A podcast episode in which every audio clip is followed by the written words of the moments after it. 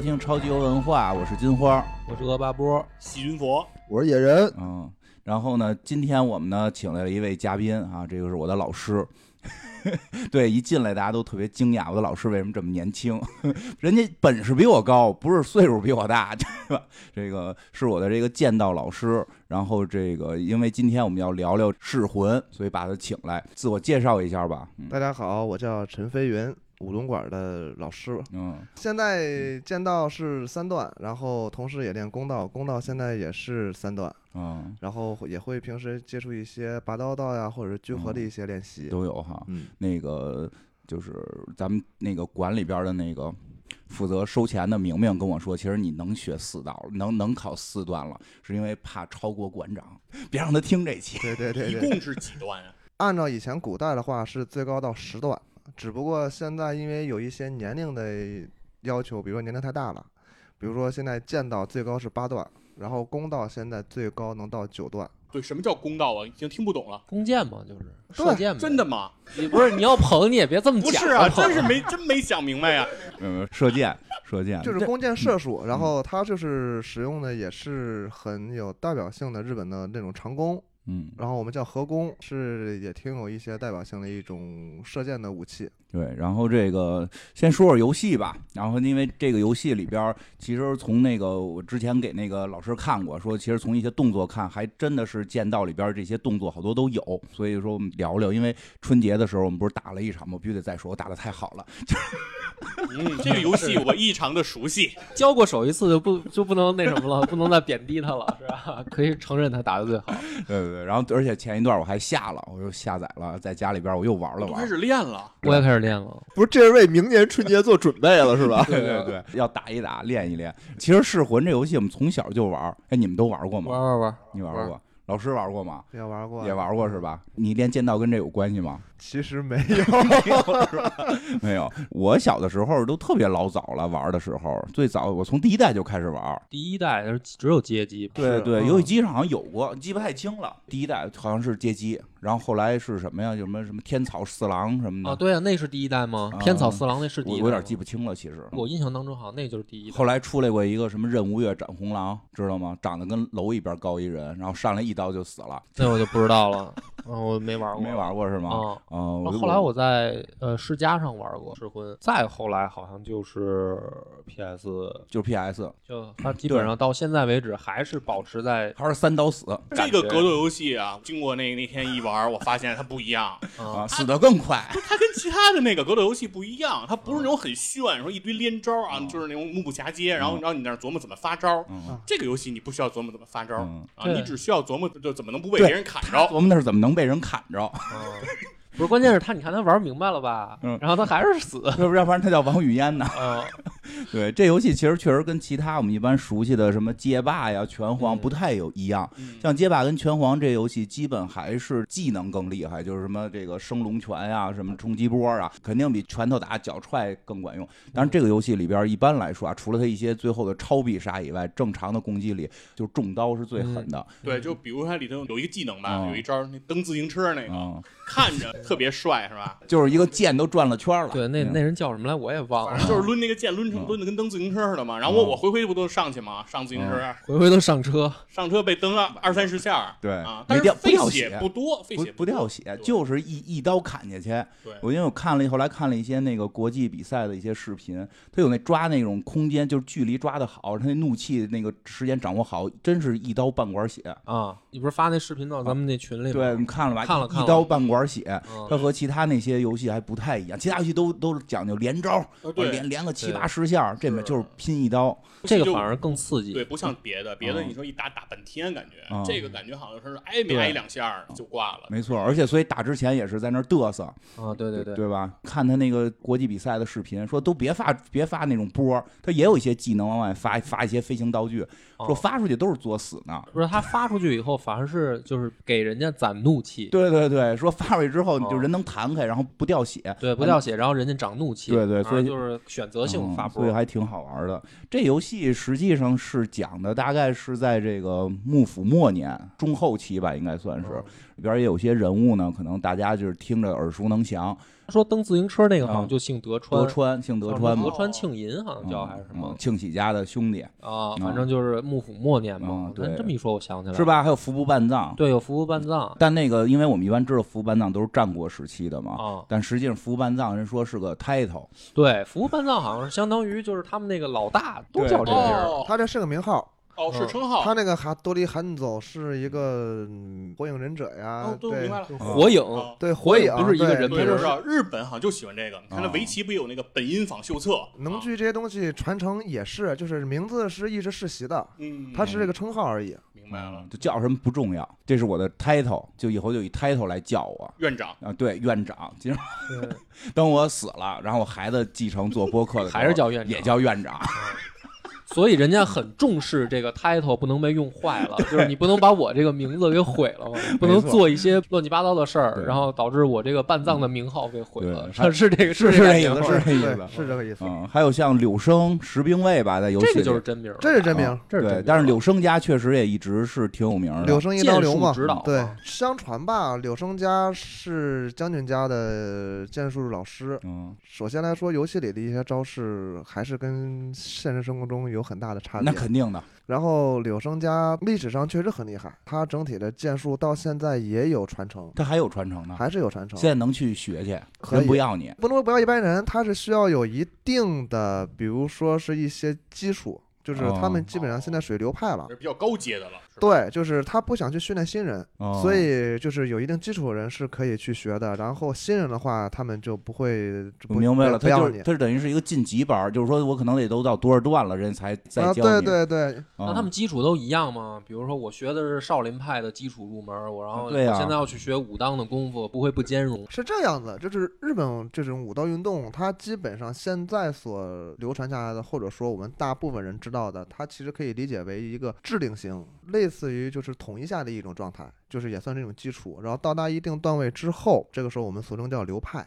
哦五流，你就可以去选择去拜个山门呐、你喜欢哪个流派啊？喜欢柳生家去柳生家呀，然后喜欢其他的，比如说北辰的呀，去北辰一刀流啊，这都可以。然后那个时候就可以去拜山门，看人家要不要你。所以他们真的会不同的流派教你不同的秘传吗？什么哎，绝招？这个东西是，所以以前在流派里面来说的话，到现在也是，有些流派你要去入流的话，你得必须我们俗称现在叫血判，把你的一些，比如说你的小拇指啊，或者是一些中指啊，或者是一些指头，不是砍掉啊，哦。是用指尖的血，嗯然后去进行画押或者是签名，嗯。证明你这个人是不会去背叛这个流派的，是以这么一种方式进行。就是秘。传的招数不能外传，是这意思吗？对，哦，哦，哎，那我可以到很多山门去拜吗？就是都不可以都学会。不可以。哦而且怎么说呢，就是日本人是特别烦这一点儿的。哦，这不行。对，哦，就是现在整个日本社会这个传统不也是吗？比如说工作，日本人工作现在也是，他们不喜欢跳槽升职。不能跳槽，嗯从一而终是吧？对，一个道理，对，所以这个也是，就是他喜欢就是由始至终，而不嗯喜欢说你随便说，哎，这一招这个门派好使，我学这一招，那个门派是那一招，这个是不嗯太允许的哎，。现在就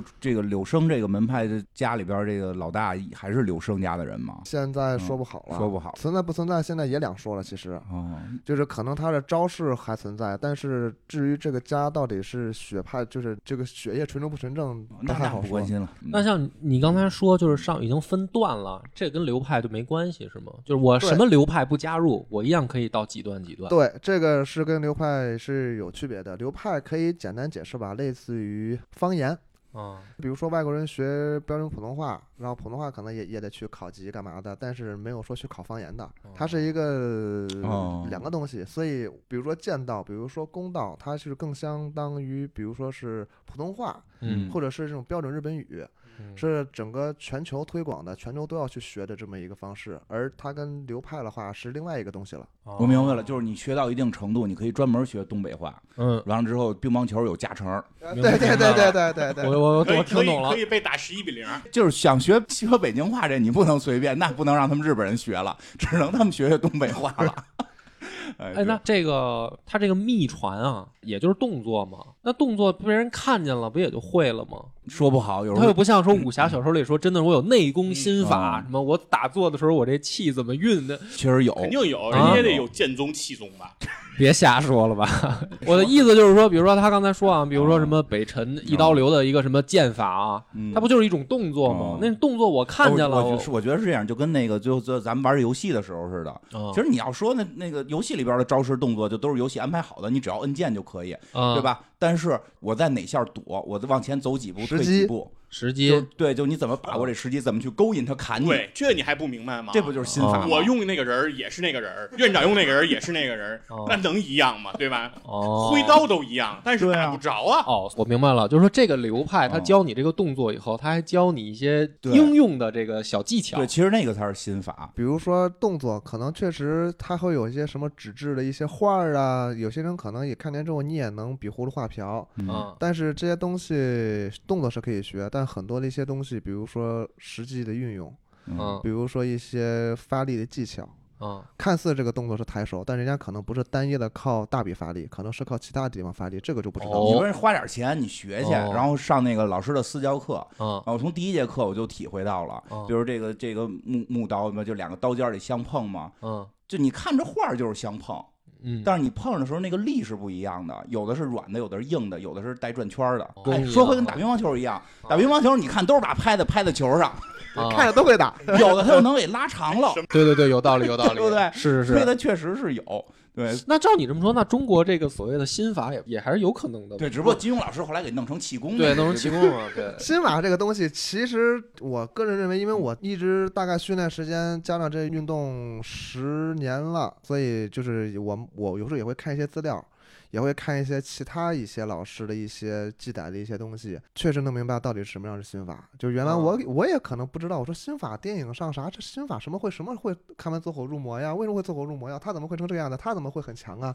这么一种方式，原来不理解，但是真真正正我去练的时候，我发现有些东西真的就是当你练过之后，可能一句话你就能被点破，嗯，但是这句话你给别人讲的话，别人可能听完之后就觉得什么是什么呀，不明白。啊，懂懂懂。对，所以这其实有时候可能就是心法，而且我看过也一些很多的一些练习资料，嗯很多老师的一些资料或者一些给你的一些图片儿，别人看的话就是一张图，嗯但是对于我来说的话，可能上面就会有很多细节，里面我可能就会比别人更多的注意到，就哦，原来它这个图不单单只是这个图的意思，然后再加上一些结合着一些其他的一些文字的技术，然后哦，明白它是表达着另外一个含义。我有接下来的问题啊嗯，因为好多看过那种漫画或者日本的那种影视剧嘛嗯，就是这个人他没有门派，嗯，然后他自己去到处踢馆，自创一个门哎派，，这我熟，你又懂了。别开天地，自创一家。到时候怎么称呼陈老师陈老师，比如陈老师，你现在已经是就是已经到一定段位了，然后你还没有流派，可不可以去比如说日本把他们家都揍了，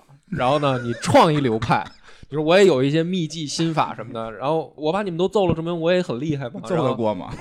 这样行不行？在日本？现在的人来说的话，可能不太能接受。然后你古代的话是允许的，啊古代的话说二刀流、嗯，宫本武藏，他不就是对他不就是满自学村满村一派嘛踢馆吗？对自学一派，自己认为自己很厉害，创了二刀流，开始自己去踢馆。嗯所以以前是允许的，现代人可能人家会觉得你神经病。说两句，这宫本宝藏他这个踢的武藏武藏武藏啊，嗯武藏。宫本宝藏是大富翁啊，他踢馆踢的成绩怎么样？很厉害。哦，当最有名的就是他把吉冈一家四十多人全给砍了，一个人一个人。哎，漫画嘛有一个。对，井上雄彦的哈。井，上雄彦的。浪客行，浪客行。对就说这事儿嘛。然后这个你在古代是允许，现代人的话，大家都爱好和平嘛，就觉得你神经病吧，就哦，对，日本也没有这个事儿了。嗯，他们有正式比赛，对，他我们会以正式比赛。进行较量，不会说哎我很厉害，我要我要去踢你馆，人家可能就叫报警了。不不会出现那个借花发那种情况，就光说，然后从来不跟人打，因为这个他有那个参加的也是正式比赛，哦就是你也不能去他那个馆里跟他打，那样他也不接受。再加上整体这个武道运动的现在，首先来说武士道的产生吧，嗯它就是受到了儒家思想嗯这一块儿，其实很多人都不知哦道。说哎，武士道其实武士道受到了很多的咱们儒儒家思想的产生，所以武道运动也一样。最能举例的话就是公道。公道遵循的这种设计、这种射形、弓射箭的方式，就是遵循的就是儒家思想的礼记射艺。是以这么一种方式来进行的，所以它整体的文化是受到了，还是受到了咱们的这个文化的影响是，君子不会，六艺里面对射箭啊射箭嘛，所以也不会说驾马车，嗯。不会说我很厉害，我要去挑挑战你，那人家就会觉得你不讲武德。其实你去看看正式比赛还挺有意思。我我还真看过，你 B 站上嘛，嗯他不有那个什么警视厅什么谁，那个另说，那又不是剑道里面的警视厅之间的比赛区别于其他剑道吧？可以其。实警视厅那比赛类似于噬魂这种，因为你没发现噬魂里有个技能是拿脚踹人嘛？啊，正就是正式我们学的那个剑道是不许踹的，不许踹人，不许踹人。这句话其实很有意思。以日本来说吧，剑道界最厉害的三个团体，嗯第一是警察，然后第二是各大事业团体，比如说三菱啊，比如说丰田呀，对，专门花钱养着是吧？对，对都是公司职员公司职员。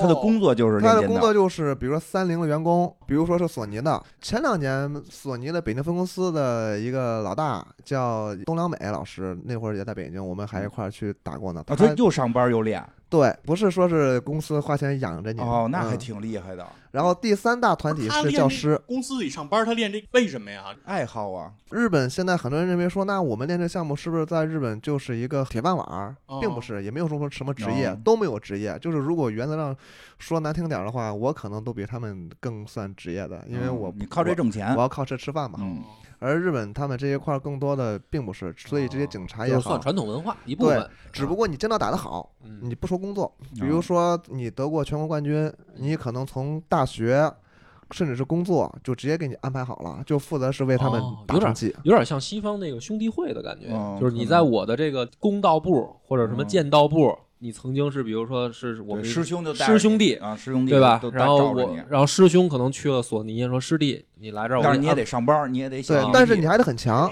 就啊他有点像特长生，嗯就是你足球踢得好，你来我们学校就是给我们学校打成绩的，就是是以这么一种方式。你知道吗？你要打得好，你不用写 PPT。你比如说我们的行长什么 我都有专门打羽毛球打得好就就就你别瞎说了啊，你你别瞎说了啊，你想找不着，你工作不想干了，怎么着？在日本真的啊就是高尔夫打得，好是一样的，对对，你就陪陪领导打球嘛，商务是吧商务商务商务搜手。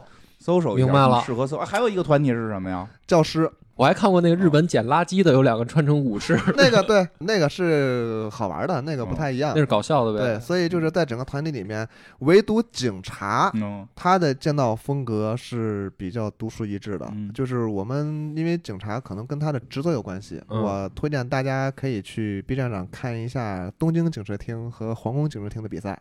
嗯，我好像就看的是什么嗯东京警视厅的。对，俩人可能跟历史有有原因，嗯所以导致见面儿就拉仇恨，然后打的贼凶，可以踹，可以踢，哦，然后可以绊人。然后打得特别凶，但是这种方式的话，比如说现在剑道规则里面踹人踢人是不允许的，但是警察除外。警察除外但是。警察肯定也不能跟别人比是吧？也不能跟呃跟普通人警察跟警察可以这样打，对对，就是有一个专门的那个警察比赛。哎，那像你刚才说，他比如说警察这个，他们有加入流派的吗？是吧？有，但是现在来说的话，现在各个流派里面基本上也没有什么剑道了，剑道现在所单独给立出来了，就是变成了一个统一的一个练习的一个运动。嗯哦，竞技体育化了。它从大正的时候开始就把它单独立出来了，嗯。然后其他的流派的话，那就是可能就属于刀法了。刀法啊刚刚说过心法这这些东西，比如说像我们前年还去日本去训练参加了那个中西派一刀流的练习，嗯，一样，就是那个是那个，见到是见到，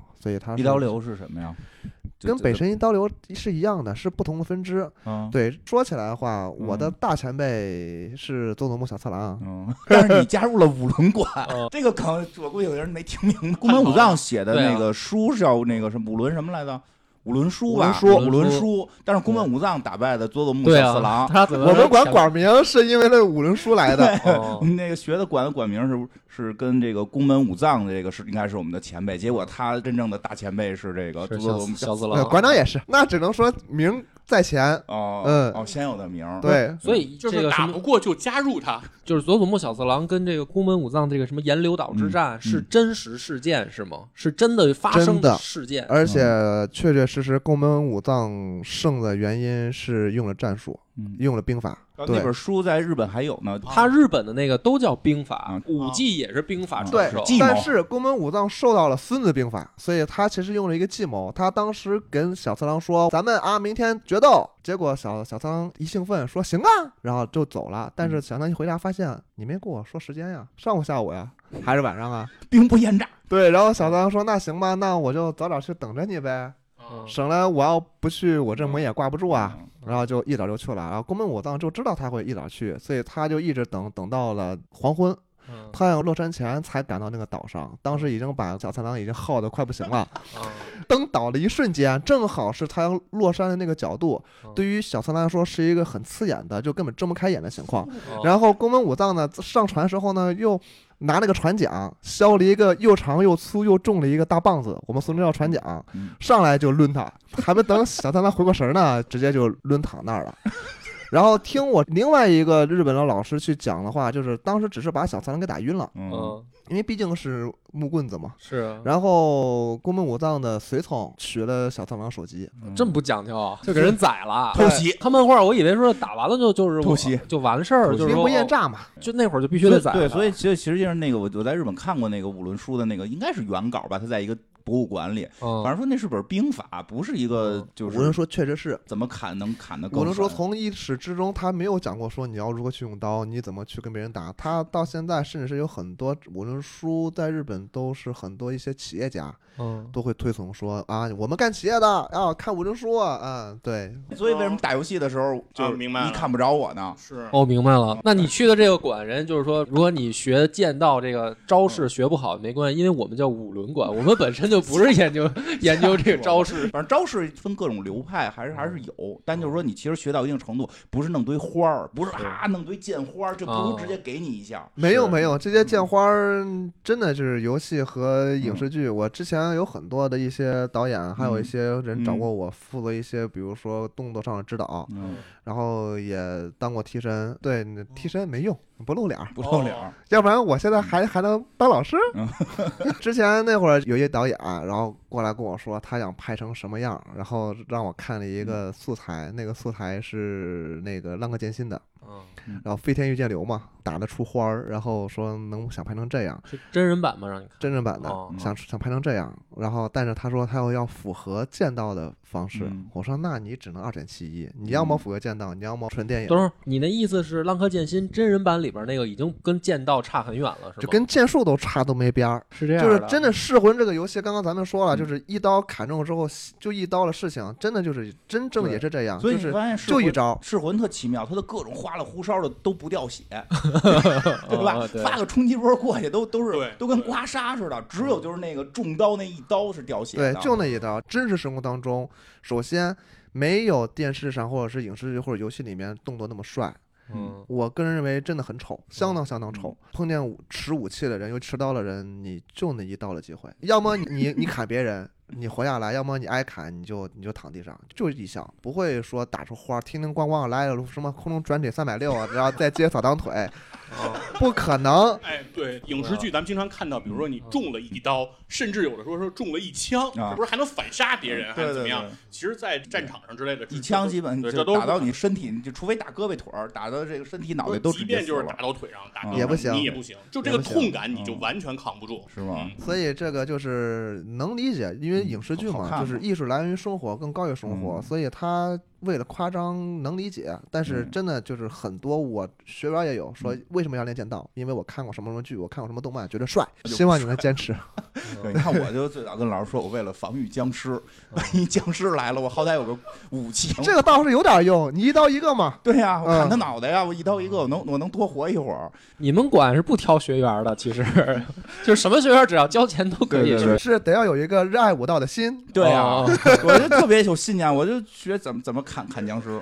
哦，对，帅就就搁一边儿，帅先搁一边儿。因为看那个高段的什么八段，就是就是之前老师说过，让我们先看四段的，你至少能看见他在干嘛。哦说你看那个八段的打，你不知道他在干嘛，就俩人斗心眼儿，你就看不懂，就是拿剑互相。俩人啊俩老头儿八十多岁，你就觉得俩人站那儿两分钟，谁也谁也不动换，谁也不走，谁也不干嘛，谁也不出招，然后到最后了，一一一一刀解决战斗结束。就是就是其实啊其实它里面有很复杂的这个内心内内心戏对吧，哎，我问一句，那俩八十多岁老头儿，是不是我上我也能？我跟说真的你打不过，我看过一个是六七十岁的一个八段的打那个大学生四段的，就是吊打。真的打不过那。四段的那大学生就身身强力壮的那种，就是各这那这那个，老爷爷一动不动，给我叭一下打脑袋。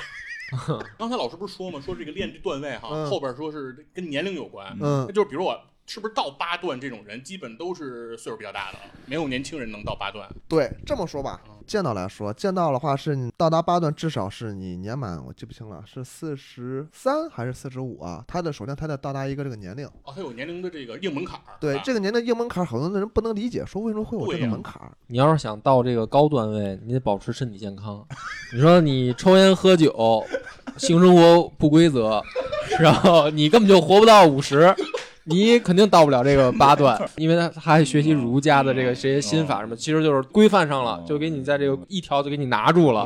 我我我听说你就是一条来，我就是这性我其生活这实想默默。插一句，所有的老师抽烟和酗酒都挺凶的，可能不理解年龄问题，为什么会有年龄限制？他其实简单解释吧，就是让你心智成熟一些。哎，我这么跟你说，咱玩噬魂的时候，不知道你什么感受，因为你可能上来一直奔着被砍，就我们这势均力敌的，就是你被砍的，我血红了，你血也红了，你的那个心里的那个心脏的，你会直观感受到它、哦它被吊起来了。嗯嗯嗯，你在这种状态下，你的反应什么的全都会有变化。这还是玩游戏，对，这要是真人对打，对，这还是真人的时候，你的那个啊心理、心理心理承承受一样。类似就是说，你得怎么说呢？更好的去控制你吧，嗯因为毕竟这个说白了，我们练习的这些东西，说难听点儿，还是以前是为了战争或者杀人为目的嘛。嗯，所以，如果你的心智不够坚定的话，可能你就所谓走火入魔嘛，可能就练歪了嘛。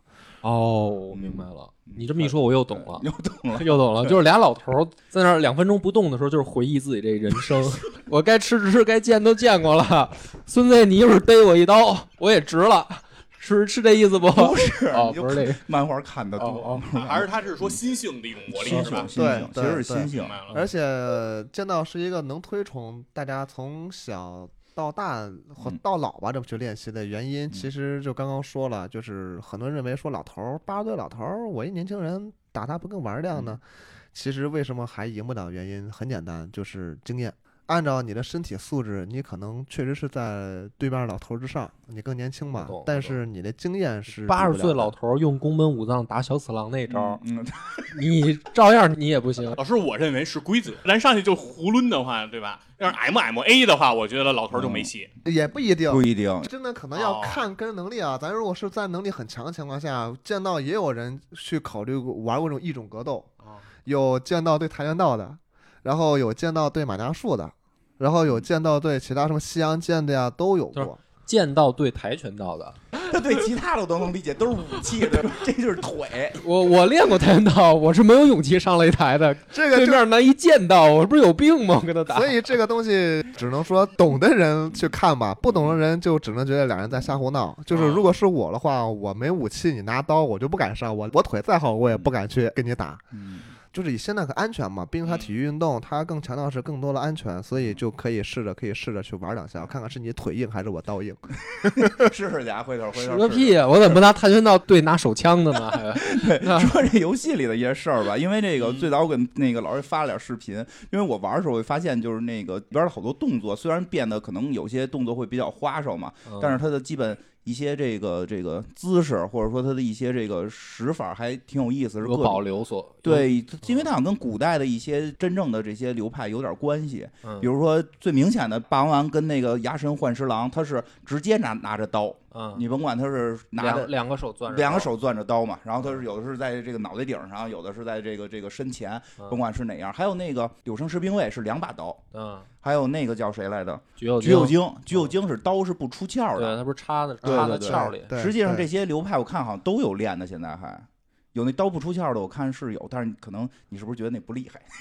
没有，他是是这么回事儿。哦是现在咱要是以真实来去嗯说的话，剑道、嗯居合道，哦，就是你刚说的刀不出鞘的。对，有我看专门有练那个的，对，然后另外一个就是想看刀就是拿命来看。是，然后另外一个就是把刀直接拔出来的，哦拔出来方式就是我展现刀身的方式，这个叫我们现在叫拔刀道。哦现在其实会分这么细，它嗯其实为了这个运动的发展，嗯然后最开始的话其实不分的，我们现在俗称叫一元三流，就是一个妈生的哦哦，都是一回事儿啊。之前它其实统称为一个名称叫剑术，所以只是现在给拆开了，说这个是嗯这个，那是那个，另外有另外一个，它只是为了便于这个运动好发展。比如说刀不出鞘的这种，我们现在叫居合。居合嗯其实简单来说的话，就是教你去运用如何在你刀不出鞘的情况下进行战斗。所以就一般情况下，我们所有的起手式、出招式都是刀在鞘身里面的，而不会说拔出来的。类似于像拔枪术，比如说战术射击的拔枪术，就是我如何在我枪在套里的情况下，我如何能快速把枪拔出来。哦，我懂，我懂，我懂。哎，这是更厉害吗？就是如果真的 PK 的话，运用场景不一样，哦如果要是在室外的话，我个人可能我更喜欢把刀拔出来，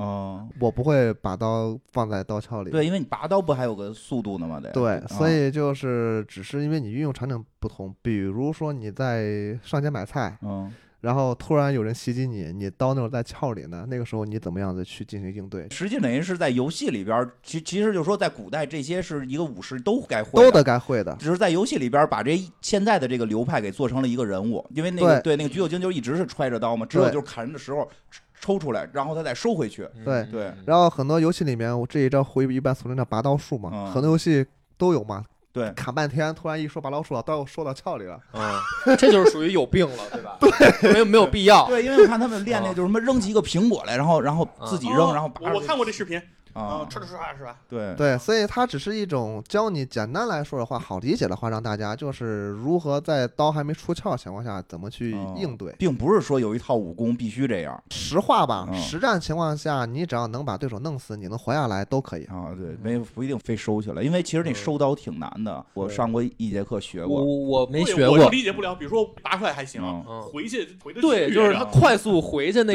拿那刀尖儿对那刀鞘对半天，我才能给收回去。就是技巧，啊，是那还挺难回的，它其实不难。说白了，如果我现在告诉你们一些技巧的话，嗯练一练都会所以我容易上手。我就曾经想那过，等会儿老师你可以是吗？就是这这样是吧？我也没那么快，哦哦哦，那个太夸张。曾经真的想过这个事儿啊，就是我去练，我就不练那些拔出来以后的嗯招式，嗯，我就练拔出来再给它快速收回去。为什么呢？然后这样的话，我去，比如说我碰上不会的人，我拿着刀，我就说你看好了啊，我就歘歘给收回去，我就证明我练过。不是，比如你路上你碰上我了，然后比如说我骂你了，你要跟我打架，对，你要动手，然后这时候我说野人你看好了，我就拔刀，然后快速收回去，你还敢不敢动手？有道理，真的，你敢动手吗？你还？我不能跟神经病打架，他杀了我，他不负法律责任，我是得他妈躲远点哎，。不过说实话，我在那个馆里边看他们练，就看练这个什么拔刀的这个，确实比练剑道的帅。咱俩都拿着刀，我也不知道你练没练过，你也不知道我练没练过，嗯对吧？如果抛开这一点，怎么能证明对方练过呢？嗯那我就是很快的出刀，很快的收刀嘛。最最早我看的时候还问老师呢，我说他们那儿练的那是什么呀？就就拔出来比划一下收回去，比划一个小时。那他们现在那个是不竞技是吧？练那个竞技也有竞技，就是俩人比赛方式，就是俩人互相去做一套套路，然后看谁做的好。啊，那是套路，套套路比赛，就有因为毕竟用的是用的是刀，或者是会是那种更像真刀的东西，你没有办法俩人去对开刃儿是吧？高段位之后了吧？哦然后你也没法去对砍呀，你不能说我咱俩看谁刀快，咱俩今天啊，既分胜负，也决生死。对，就没办法比嘛。所以就是聚合道比的话，一般就是比动作了，嗯就是咱俩一做一样，或者说咱俩都做动作，看谁做的好。难度了，然后拔刀道的话，比赛更多的就是施展了，就切东西，切草席啊。那特难，那我也学过一节课，切不动。呃，确实是很多人都是认为我看完之后啊，我会了，嗯，嗯但是结果发现切草席对真的切不开切什么草草席席子？就是因为我好在看网上看过一视频，一个十三岁的日本小女孩儿，啊。那个小女孩很有名，我操，就一刀就那个就各种各种从下，因为她那个就是好像从下头撩的。从斜上边斜着砍，从下头撩，其实好多动作跟那个《噬魂》里边那个下撩动作是有的一。样，对，哎剑道我们学的那个一般的剑道里好像没有下撩这个动作，因为不安全。哦，怕撩着那个危险部位。对，哦，所以就是剑道现在改的话，它现在为了规范安全性，所以它的打击部位和挥刀方式就是大概这么一个框架。哦所以砍那个草那个席子的时候，还是可以有下撩动作。有那个哦一般俗称叫切上或者叫逆袈裟，嗯，什么叫砍席子？就是一个凉席嘛。对对，，一个凉席，然后卷起来，哦，在一个特定的卷的过程方式不同，哦然后再加上泡水之后，那个草席哦，它的密度很韧。接近人体肌肉密度，嗯所以就是利用这个东西来去施展。你不可能说真的砍个人呐，古代可以，哦，可以古代小小女孩十三岁一砍就断，哦然后让我砍砍不断。砍不动。然后我看那个他们练厉害的那种成人，真是砍九下，还能接花呢啊，就还能比如说断根，断完根之后它不会倒，再接下一刀。就我们说那小女孩，她就嗯直接给我砍成两半了。我砍她可能砍下去因为就就把胳膊卡住了他。说那席子相当于人体嘛，嗯等于就是人家小女孩一刀院长两半儿，但是院院长砍的时候卡住了，就算是院长速度快也没用，院长那刀只要一一被卡住，人家不就来一刀对，所以他那个是有技巧的，所以有武器之后，其实性别差异会稍微拉近一点儿。哦嗯，，但是主要那就要练技巧也得练。对，反正有点有限了。就你想到手枪这个层面，就哦 就差不多了。就差不多了，就看准头了。对，到原子弹的那个层面，谁摁那按钮真的无所谓。对，所以武器的进化会会不太一样。对，但是我刚才听了这么半天，我越听有点越乱了。嗯咱不是剑道吗？嗯，然后你们老拔刀，你们到底是拿刀还是剑？这个问题啊，到底是剑还是刀？这个问题啊啊，这个问题已经不止很多人提过了，很多人都说我报的是剑刀，为什么你们一直一直在说刀？到底是刀还是剑？嗯它其实这个专有名词应该叫卡塔纳，对，日语名称叫卡塔纳，卡塔纳，对，啊，或者是咱叫日本刀，日本刀，或者是日语叫霓虹刀。哦对，就是它是一个专有名词，它不像咱们中国传统武器分刀跟剑这么有一个很直白的区分。是的，是的。它你可以理解为它是一个二合一的产物，既能当刀去砍，也可以当剑去刺，所以它叫刀也行，叫剑也行，但是一个标准叫法的话叫卡塔纳哦嗯，它是翻译问题是一种一种专属的一种武器了，相当于。啊、对，专属武器叫那它它有尖儿吗？就是有我我总感觉日本刀是平的。有哦，有，而且那个那个尖儿，如果是我现在去说的话，也会细分的。它那个尖儿的韧度、那个角度分大切线和小切线，就是锐角、钝角的问题。哦然后另外一个好玩知识的话，就是刀这个东西，其实武士大家都知道，武士战场上他带的不止一把刀，嗯，对，用途不一样。有我知道有切肚子的那个。女人一般切哪儿吗？女人切腹切哪儿？对，女人不切腹，女人禁止切腹。为什么呀？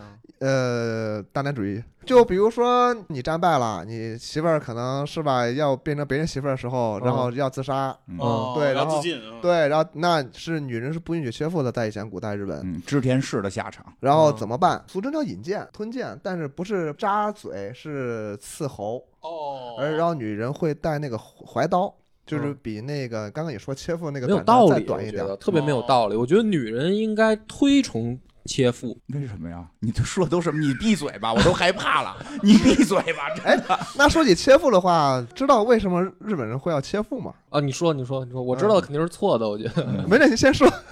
就是我自己切腹嗯是一种荣誉的象征。嗯，那为什么要切肚子呢？啊，是这么回事啊。首先来说啊，先更正一个事情，就是并不是所有人都说一一提起武士就要切腹。我跟你说，真正真正切腹的人没几个。啊，不舍得死嘛。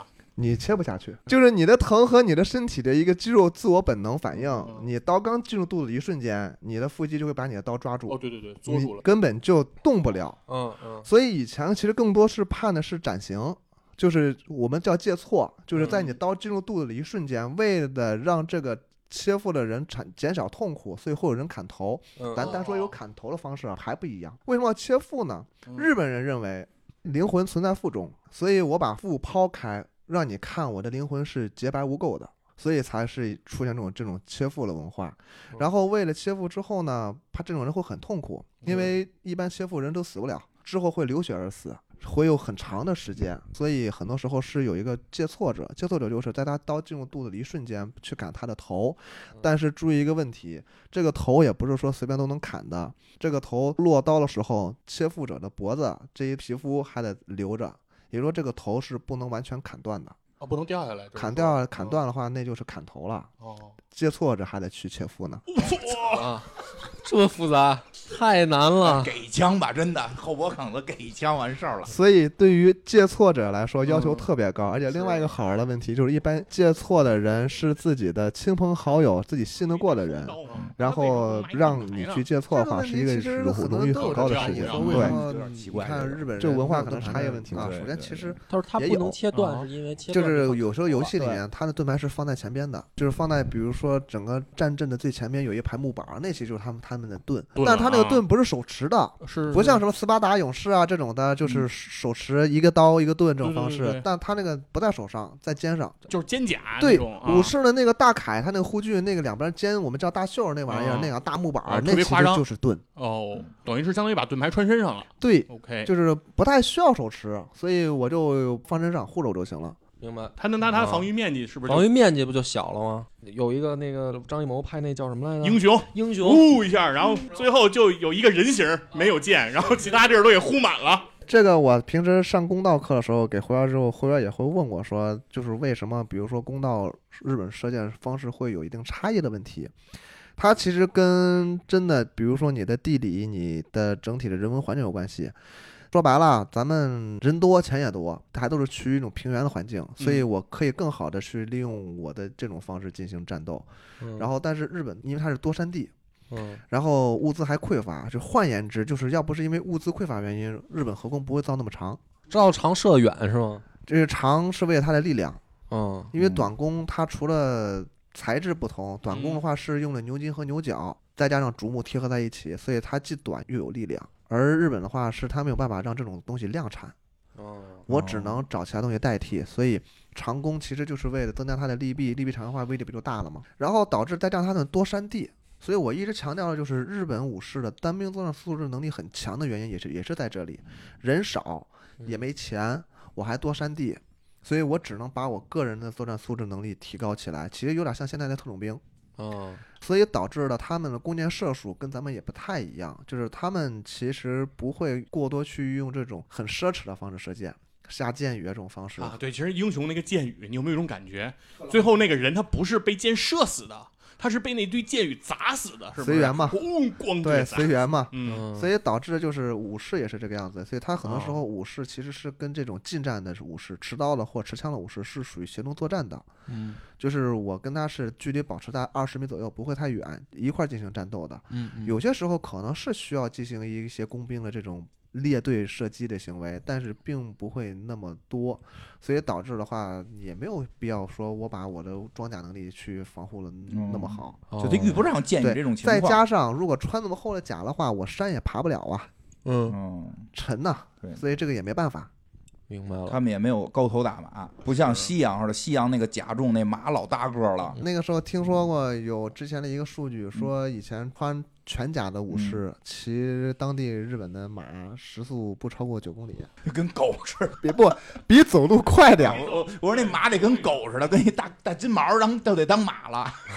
所以就是刚刚说嘛，如果是真实的话，你就能发现好像真的不是你想象中的那个样子嗯。对，其实确实那种战斗跟那个它的经济跟它的环境有关。嗯我一直所说嘛，说以现在人观观点来看的话，现在最大的历史上日本最大的战争是那个关原合战。嗯嗯，嗯，关原合战，其实按照咱们来看的话，不就是村与村的械斗嘛？啊是，官员规模不至于村儿了，那也差不多吧。咱一说咱们县咱们和县吧？县级械斗你。像咱们一说什么几十万大军，这边啊就所以他们那好像一边十万嘛，也就是。嗯差不多，所以就导致了就是一个哎就是这个原因那。还有一个就是说，我看他日本纪录片儿拍说他们那个足轻的战阵，实际上是拿大枪组成一个战阵，然后砸对方嘛。那你这种情况下，武士不就不占优势了吗？所以你看啊，在历史上很多的，比如说本多，很多哦，本多忠胜，嗯啊本多忠胜不是用枪嘛？嗯他那把枪不叫蜻蜓切嘛？嗯他为什么说感觉他很能打？因为历史上数据说这个人个高，嗯他高于日本人的平均身高，然后他要拿了一把长柄武器，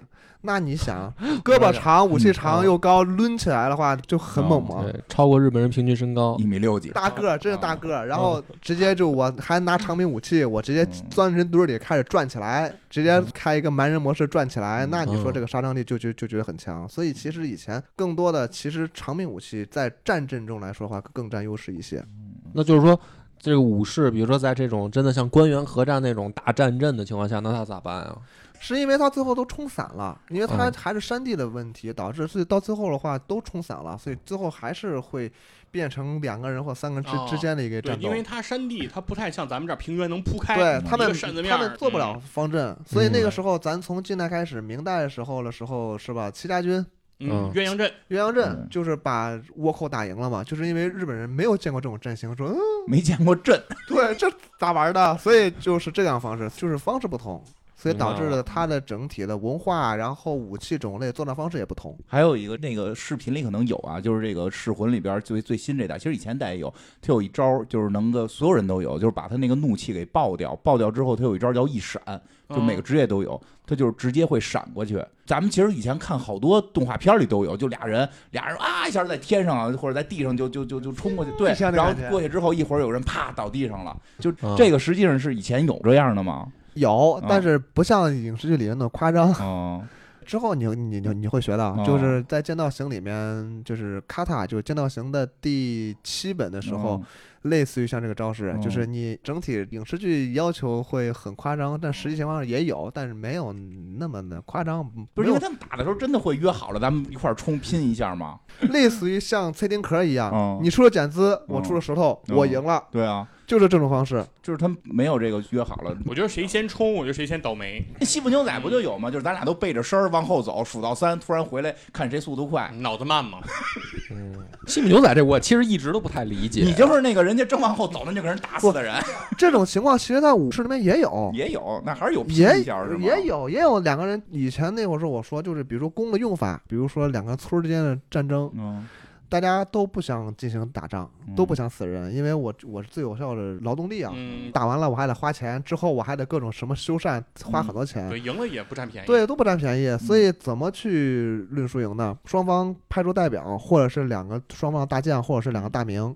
嗯，站出来，互相站着对射。其实有的时候可能箭也不会真正就落到你身上，因为距离也会很远，不是说俩人站十米，嗯，就是可能站的有二三十米、七八十米都有可能。然后这俩人得多怂啊！这俩这俩代表，因为两个人拉开阵仗很远嘛，嗯所以看就射箭，其实就是如果是谁射死了谁输嘛，咱就不说了。那嗯另外一种方式就是谁动嗯谁输，因为你动的话，你躲躲的话，嗯你你内心里面其实就已经输了。畏惧了。对，所以就是那个就是你宁愿挨上一箭，你也别动，谁动谁输。哦所以输的人就直接带着你这人回去吧，你该给什么给什么，该献土地献土地，输了就完。对该认输认输，对，以这么种方式也有，也有这样，对也有。嗯好像挺难射吧？因为我看那个天天来的那小妹妹，她也不是每回都能射中。合弓它属于传统弓，传统弓的话本身它的操作嗯属性来说的话就会很难，所以合弓其实想射准挺难的，哎，学那个最后也是说学好了是射得中吗？还是动作好看呀？都要有。哦就是换言之，我们的要求其实中不中的目标不是在最后结果，就是过程。啊，我也感觉他们练那个是过程。就他们那传统弓和奥运会现在那个弓是不一样的其实方式方法和理念嗯都相同，啊。只不过奥运会这种竞技反曲弓，它其实训练的时间成本要更快一些。你说两个人站开，比如说七八十米对射，嗯。如果两个人在都不动的情况下，那就是比谁先射死对方，可以这么去理解，那就是得看谁动作快呗。对，或者是两人一看谁都没有动，箭全落在双方脚底下了，啊，那可能就直接来吧，打吧。也可能看谁家的那个有钱剑剑剑多呀，对呀，对啊他那个 有可能双方就只持一支箭，啊，就持一个。然后射完之后看结果，如果双方谁也没有动大，概率再打。上是比气势，就是说很多人可能会动的几率，我觉得更高。对，或者是俩人就讲和了，比如说打平了，你那箭落脚边了，我箭也落脚边了，一看那行吧，咱这就这么着，明天再说，撤，如果真的是说牛仔那种对射，让你说不许躲不许动，嗯，太难了。多难啊！那个天津九河峡要是混混，就 是比什么又又赌局的事儿吧？天津流氓就是比啊，什么那个哎呦这下油锅，什么那个大头朝下啊吧？还是咱老天津人狠。我 还有想知道的，就是因为那个游戏里边有一个女的跟忍者似的，反正你估计也没注意了，就是叫什么色，就是他那个剑是反手拿，就是说他跟拿匕首的方对，她跟式一样，拿匕首的反方式反着拿那可露露嘛，不就是？对这类的有吗？你说是武忍者呀，还是武士啊？就就是武士吧，基本上没有。没有忍者有，其实这种持刀方式，因为我平时也会去接触一些其他的一些战术类的练习，就其他的匕首啊，也嗯会去接触过一些。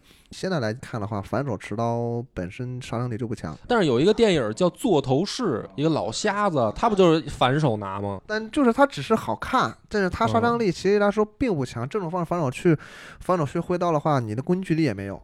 嗯，估计距离还啊短。我懂了，就有点跟那个咱们看那个就是手枪，之前我看过一个讲手枪，对黑人手枪手法，就是那枪是平着打，，对，必须要横着拿，必须要横着拿，横着拿，还有点角度有点往下这样拿嗯，对。说那个是所有的射击里边最不准的，对啊。因为它那个后坐力是平着来的，啊，但是但是你必须得这么拿，因为这人够帅气。够酷，嗯，可能就是一个影视剧的一个表现，但哦其实实际运用来说的话，并不好对，还。有那种拿枪不也这样？反手横着拿，正手横着拿。哎，我就跟你说，就是有时候影视剧就特耽误这个，好多就是看完了之后以为这人厉害呢，嗯其实可能都是为了帅。因为我平时有时候也会去接触一定战术射击，嗯所以你发现就是这些影视剧里的持枪方式都没有，而且都不好用。都没用，对，不是那天还说什么那个 AK 嗯，正常人不是拿胸前这样吗？说你嗯现在得帅的是举到头顶，神经病，上段这个，上上段侠式的这个 AK。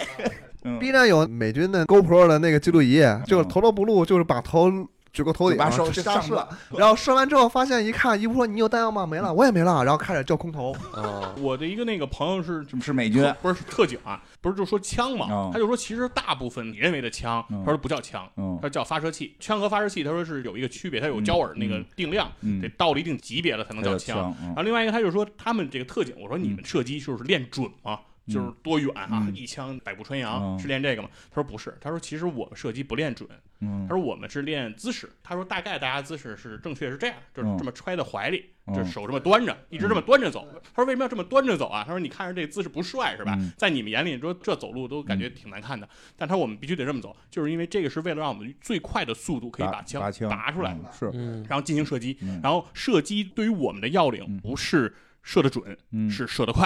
啊就是说我要在压制，对，单位时间内射出最多的子弹，嗯。这样的话就保证我有大概率我打中你。他说，嗯。其实啊，目标啊在移动过程中，其实你要想打准，他说都特别难，对他说都很难，所以说都是靠速度。他说不是，那就直接拔出来端着走不好吗？非得揣着走，因为有可能你在拐角时候，你的手会先露出来，嗯，可能会被别人打掉，或者把枪抢那么准啊，对方。对反正他就说他给我讲，他一定要有这个姿势。嗯，都聊到枪了，啊，差不多吧，从剑道都聊到枪了。冷兵器变成热兵器了。对对。对，反正聊挺多，挺好玩的。你还有什么要说的吗？你们嗯，我觉得今后可能还会碰到这类的游戏，啊，是吧？对，因为现在我知道还有一个游戏也特别好玩，嗯就是我只是看到有人在玩，好像就叫冷兵器大战吧，具体名字我哦忘了。就是特别像剑道一样，一对一各种各样兵器，然后可能比如说我双手剑，你拿什么西洋剑，对的，对对，它就是啊特别多，不光是那个剑呀，还有什么刀啊，是就全世界各地的所有的冷兵器都可以上，而且那兵器也是就是过去一刀就完事儿它那个嗯特别其实很实战，啊。其实就是跟实战情况一样，嗯但那就是说距离、机会，对，很难看。然后嗯可能你觉得啥也不啥，啪啪挑你一下眼睛，然后对面人就就挂了。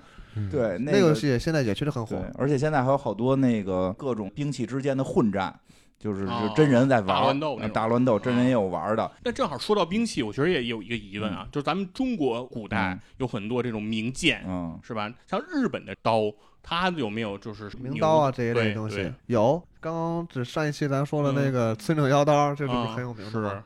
前两年《刀剑乱舞》吧，把嗯那些刀给拟人化给男性了。对，嗯那些说的都是很有名的刀。哦，都是这种都是很有名的刀是吧？名刀，嗯然后有历史的，有可能各个大名谁带过的刀，或谁的自己的刀，都是名刀。嗯嗯对，你去日本旅游的话，你会发现好多博物馆里都放着，是我知道我知道都都放着那种刀。对，但是我给人感觉好像日本人就是有没有这种传统，会认为以前的刀比现在的刀好，比如说工艺上嗯更好，或者比如说以前有一些秘法啊，现在失传了，所以现在的这个刀不如以前的刀。没有真正的现在打的这种武士刀的方式方法跟以前是一样的。哦，就是我们会认为，比如欧冶子做的剑是最好的剑，对吧？春秋时期的嗯什么战卢、鱼肠、嗯巨阙，嗯就嗯这都是名干莫剑。对，现在的剑听上去就没那么牛了。对，这个可能就是有一部分咱们是属于夸张化。嗯，人传人嘛，你也没嗯有办法去证实，嗯 所以就导致你可能就觉得好像以前的东西会可能会更好。嗯，但是从材料学上来说的话，也许可能现在的东西要比以以前的更好。你现在嗯不用也许，我觉得肯定啊是，这样，对就是就是因为之前我们做游戏的时候是去找过龙泉那个现在还在做剑的，啊就现，对，龙泉宝剑对，还是很厉害的。对但它不，它问题是什么呢？它不在市面流通，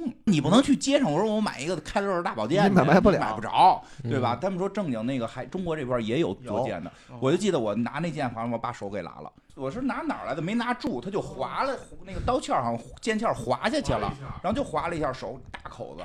哇，就真是吹毛利刃那种感嗯，觉。对，那回就真感觉我那可挺厉害的。所以你说这个刀在日本的话，这些名刀更多的，嗯我个人认为也是有很多的，比如说历史价值嗯，比如说这个刀是谁丰臣秀吉带过的嗯，德川家康拿过的嗯历，史然后对有一些历历史价值。文化底蕴在里面。对，然后其他的一些来说，你说它的钢材来说的话，也许可能没有现在要更好。其实我觉得就是有时候国内有时候就是老说这事儿，说的啊我们都没有了，失传了，嗯其实没失传，真的。反正那次我看完只是有时候咱们看不到。对，就是因为之前我做那游戏是什么来着？《倚天屠龙记》吧，好像是是那游戏，就是他们嗯特意去要去打一把这种什么倚天剑倚天剑，嗯就去找了人家龙做龙泉剑那个地方流传下来的那个那个制作方法，就嗯还是特别厉害。只不过就是我们不容易看到，然后我们平时可能也不关注，嗯，所以就不知道这事儿。比如说日本的一个就普通士兵，呃，嗯不也不能叫士兵，就是武士用的，他不是名人，嗯，然后现在被发现了，那他值钱吗？你想的是钱是吗？对反正我听说就是还一般，就是没有你想那么夸张。比如说是路人甲武士，